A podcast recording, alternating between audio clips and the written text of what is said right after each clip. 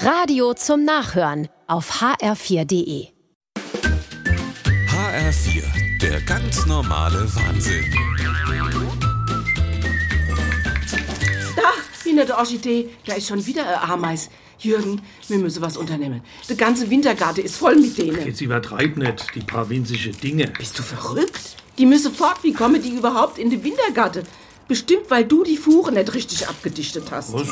Haben wir Lavendel oder Teebaumöl? ah, da krabbelt schon wieder auf. Lavendel, was willst du dann da damit? Ich google grad Hausmittel gegen Ameisen. Man soll für unangenehme Gerüche sorgen. Lavendel, Chili, Teebaumöl, das haben wir alles nicht da. Also wie gesagt, meine Mutter hat Backpulver empfohlen. Da Damit hat die ruckzuck ihr Küche ameisenfrei. Deine Mutter ist eine Tierquälerin. Was? Wenn Ameise Backpulver esse, platze die auf wie Popcorn. Das ist ein ganz grausamer Tod. Sag mal, willst du jetzt hier einen Insektenstreichel so aufmachen im Wintergarten? Oder willst du die Ameise forthaben?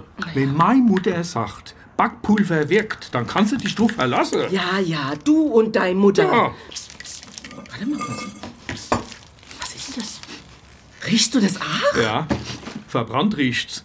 Hast du was auf dem Herd? Ach du liebe Zeit, ich hab den Marmorkuchen im Ofen vergessen. Oh. Der ist völlig verbrannt. so ein Mist. Alles wegen deine blöde Ameise. Was ein Qualm und Gestank!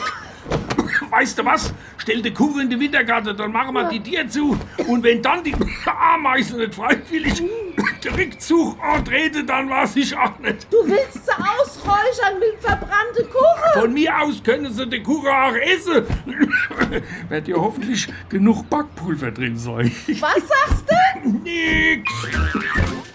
Der ganz normale Wahnsinn. Auch auf hr4.de und in der ARD-Audiothek.